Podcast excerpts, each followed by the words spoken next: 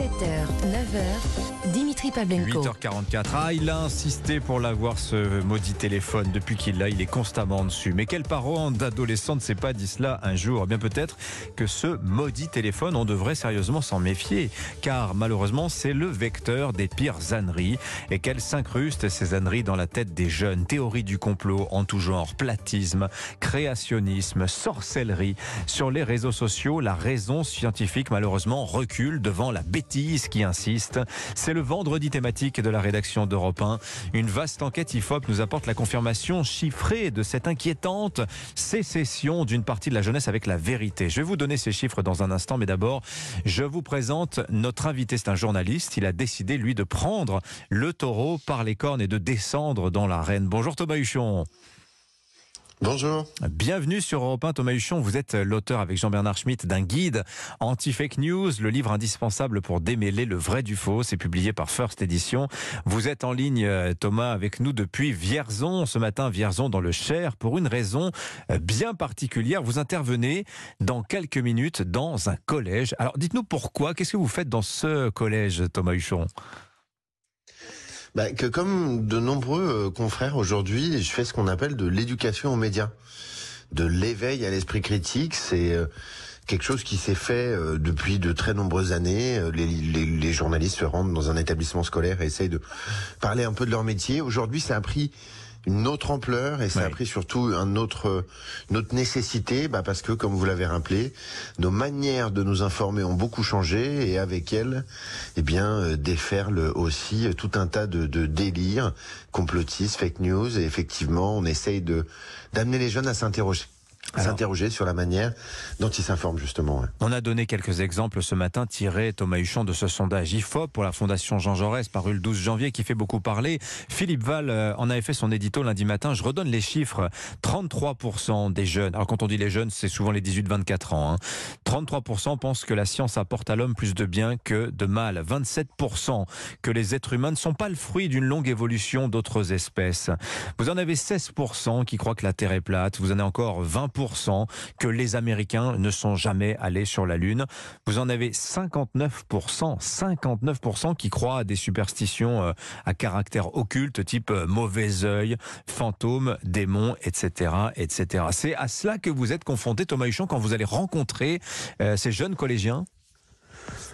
Bah, je vous rassure tout de suite, hein, en général, quand un collégien croit quelque chose qui est de l'ordre de la Terre est plate, il vous saute pas dessus pour vous expliquer que la Terre est plate, il va plutôt euh, se, se, cacher, entre guillemets. Non, ce qui est important, ce qui est important de comprendre, c'est que... Il va se cacher, attendez, c'est pas très grave. Je voudrais juste... Attends, pourquoi vous dites qu'il va... va... pas, il va pas vous montrer, euh, en général, c'est assez rare que ceux qui, qui ont des, des, des croyances qui sortent un petit peu du cadre de l'acceptation sociale générale, quoi, ah oui. euh, vous le disent tout de suite. Il faut, ils vont se révéler à un moment ou à un autre. Mais, mais moi, personnellement, j'ai jamais croisé de gamins qui, qui pensaient que la Terre était plate. En tout cas, qui, on me l'a jamais dit. Mais effectivement, c'est sûr qu'il y a, il y a un problème de, à la fois de croyance, de crédulité, si vous voulez, mm -hmm. et il y a un problème de, de, de quel type d'information est, est présenté à notre jeunesse et quelles conséquences ça a sur sa vision du monde. Ouais. Qu'est-ce que vous leur dites aux jeunes, là, justement, quand vous parlez d'éducation aux médias? Parce que, alors, le procès est largement intenté dans les médias depuis quelques semaines, depuis quelques mois, à TikTok, le fameux réseau social préféré oui. des jeunes. Alors, est-ce que c'est tout la faute à TikTok? Et pourquoi TikTok pose-t-il problème, Thomas Huchon? C'est sûrement plus compliqué que ça. Ben, en hein. fait, c'est c'est plus compliqué que ça, mais il y a, y a, quelque chose qui est certain, c'est que en s'informant majoritairement de manière numérique, on laisse le choix de ce qu'on va regarder à des algorithmes, à des formules mathématiques qui vont décider un peu pour nous, eh bien, de qu'est-ce que vous allez voir, qu'est-ce que je vais voir moi. J'imagine d'ailleurs que ce que vous voyez et ce que je vois sur mon réseau social est peut-être très différent et qu'il sera basé sur oui. ce que la plateforme aura compris de nos options intellectuelles, idéologiques et culturelles. Oui, c'est la fameuse bulle informationnelle, hein, c'est ça, la fameuse bulle informationnelle. Vous aimez quelque ça, chose des... oui. Exactement, c'est l'un des deux problèmes. En gros, ces réseaux sociaux construisent une réalité pour vous qui correspond peu ou prou à ce que vous pensez déjà un petit peu. Ça, c'est un problème. C'est la bulle d'info. On vit tous dans cette bulle d'info et on voit à peu près des choses qui vont dans le sens de ce qu'on croit déjà. Hmm. Mmh. L'autre problème, c'est que d'une certaine manière, ces réseaux n'ont pas d'intérêt éditorial. Le seul intérêt qu'ils ont, c'est qu'on reste connecté le plus longtemps possible. Et donc là-dessus, il y a une autre mécanique qui joue, qui est un peu l'appel permanent à l'émotion, à des choses qui vont créer euh, l'indignation la colère, toutes ces choses-là. Eh bien, en réalité, quels sont les contenus qui contiennent le plus cette indignation, cette colère, cette incitation à l'émotion permanente? Eh ben, ce sont les fake news et les théories du complot. Oui. Et donc, quelque part, elles sont euh, poussées presque mécaniquement par ces algorithmes de recommandation de contenu et avec des cours et avec des conséquences qui sont terribles. Oui. Comment est-ce que vous voulez que quelqu'un se mette à croire que la Terre est plate en écoutant Europe 1 ou en regardant des documentaires sur le service public? C'est pas possible. Il faut avoir été exposé à cette information-là. Oui. Aux États-Unis, il y a une étude qui montre que à peu près 90% des gens qui pensent que la Terre est plate le pensent parce qu'ils ont vu des vidéos sur YouTube Oui. qui disaient que la Terre était plate. Oui, mais attendez, juste Thomas Huchon, moi, moi j'ai lu Terry Pratchett. Dans Terry Pratchett, on vous explique que le monde est un disque porté par des éléphants euh, qui eux-mêmes euh, euh, sont posés sur une tortue géante et tout ça naviguant joyeusement dans l'espace. Très bien. C'est pas pour autant que j'y, c'est pas pour autant que j'y crois. Je fais la distinction. Pourquoi ces jeunes que vous rencontrez, vous ne font-ils pas la distinction? Vous avez parlé de ce sentiment un peu de honte. Je me dissimule parce que je sais que ma croyance est entre Oui. guillemets alternative et minoritaire. Donc ils ont quand même conscience, euh, euh, comment dire, qu'il y a d'autres, il y a d'autres voies. Ben non, mais c'est vrai, mais je, je les croise pas au café non plus, je les croise à l'école. Oui. Donc on est quand même dans, le- dans un cadre euh, qui est particulier à l'école et on sait assez rapidement détecter les codes euh, de, de, de ce que, enfin, des lieux dans lesquels on est. Non, je crois que ce qu'il faut bien comprendre, c'est que le problème, c'est que quand je vous dis que notre manière de nous informer a changé, euh, moi j'ai, même si on, on était déjà, euh, il y avait déjà la télévision, il y avait déjà tout un tas de choses.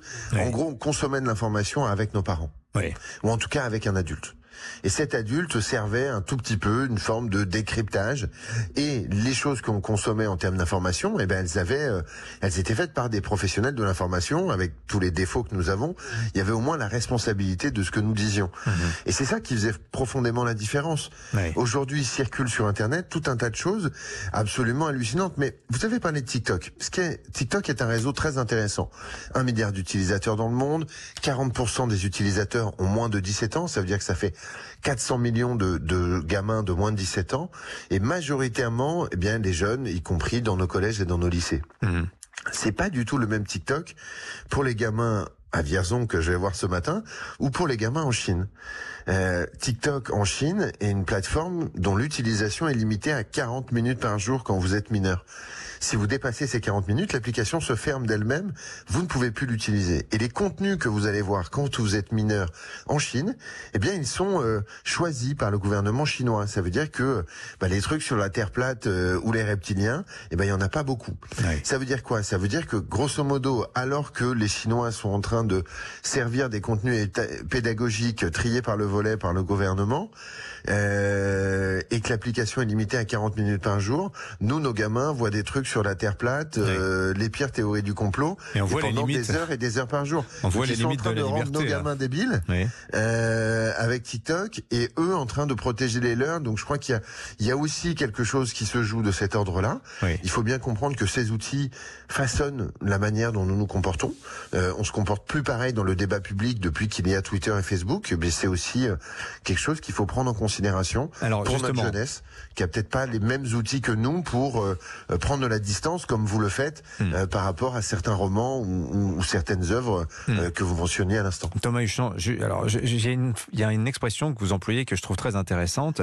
Vous dites on est à une époque de désordre informationnel et comme vous l'avez dit, il n'y a pas de complot sur TikTok. Il y a simplement une loi de l'offre et de la demande. Si, si ça marche, les, les contenus, on dit que la Terre est plate. Après tout, il y aura toujours des gens pour les produire parce que ça leur permettra de gagner de l'argent. Mais voilà. Mais la question se pose aussi de ce désordre. Est-ce que certains ne le souhaitent pas Parce qu'on a aussi parlé de brouillard informationnel post-Covid. On sait que le brouillard de l'information, c'est aussi euh, euh, un thème de déclinaison de la guerre aujourd'hui. Euh, Est-ce qu'il n'y a pas des gens qui profitent aussi de cette, comment dire, de la propagation de ces fausses informations dans un but politique? Et alors là, on pense tout de suite à ce qui a pu se passer aux États-Unis, les vérités alternatives défendues par les uns pour les autres, la contestation des élections, etc., etc. Thomas Huchon. Ben, c'est effectivement le, le, le- toutes ces nouvelles manières de s'informer, tous ces nouveaux réseaux d'information ont profondément perturbé la vie sociale et la vie politique. Regardez aux États-Unis, ben, on en discutait la semaine dernière sur sur votre antenne chez Philippe Vandel du retour de Donald Trump sur Facebook. Euh, c'est quelque chose qui, qui, interpelle beaucoup et qui, qui, pose beaucoup de questions. Est-ce que euh, ce, qui est, ce qui est assez intéressant, c'est que Donald Trump revient sur Facebook et qu'il n'a pas le droit de critiquer euh, les résultats de futures élections, comme vous l'avez mentionné. Par contre, il aura le droit de continuer à dire que les élections de 2020 étaient truquées en faveur de Joe Biden. Euh, je suis pas certain que tout cela euh, va rendre la, la, la, pratique de la démocratie américaine beaucoup plus facile. Et, et je pense que on parle de désordre informationnel, on parle aussi d'infobésité, c'est-à-dire de d'information tout le temps, partout. Je crois qu'il y a peut-être quelque chose qu'il faudrait recommander euh, de plus en plus. C'est une espèce de, de, diète numérique, de prendre un petit peu de distance par rapport à tous ces outils et, et de re, revivre mmh. hein, autant de la conversation avec des gens en vrai autour de nous oui. et de ne plus se baser uniquement dans, dans l'hyperespace numérique oui. et de, de, ne penser qu'en tweet, euh, en reel pour parler comme les jeunes oui. ou en, en, en, chorégraphie sur TikTok. Bon, qu'est-ce qu'on et alors pour pour terminer Thomas Huchon, peut-être là c'est un conseil que vous venez de nous donner que peut-être les parents peuvent peuvent donner, c'est tiens pose ton téléphone deux secondes. Euh, qu'est-ce qu'on dit à, à, à, son enfant qui vient vous assurer avec beaucoup d'aplomb que la Terre est plate? La preuve, il a une photo où on voit la Tour Eiffel au premier plan et derrière la mer il y a la Statue de la Liberté. Qu'est-ce qu'on répond ben, à ça Je crois, je, je crois qu'il faut, il faut surtout pas euh, être dans une forme de confrontation. Quand quelqu'un tombe dans une croyance complotiste, je crois qu'il faut la meilleure réponse à une question complotiste n'est pas une réponse, c'est une question. Hein, D'où vient ton information? Comment, pourquoi t'en es arrivé à penser ça? Qui est la personne qui raconte ce truc? Est-ce qu'elle a bien les compétences pour te parler de ce sujet? Euh, Et donc, il faut faire bah, tout bêtement, hein, un travail de journaliste, de remonter à la source de l'information. Et ce faisant, eh ben, on arrive à éliminer un certain nombre de pièges. On va peut-être donner un autre conseil euh, qui serait peut-être à mon avis, le plus utile. En réalité, vous, vous le savez parce que vous êtes journaliste, mais vérifier des infos, c'est super intéressant. Et c'est génial comme exercice. Et donc, euh, plutôt que de se prendre la tête euh, à des discussions ou des débats euh, qui n'en finissent plus, oui. eh bien, quand on se pose une question, sortons le téléphone avec les camarades quand on boit un coup, oui. à la récré, ou alors plus, plus, plus vieux oui. quand on est à l'apéro. Et, et, on a des outils qui permettent de se poser ces questions. C'est vrai.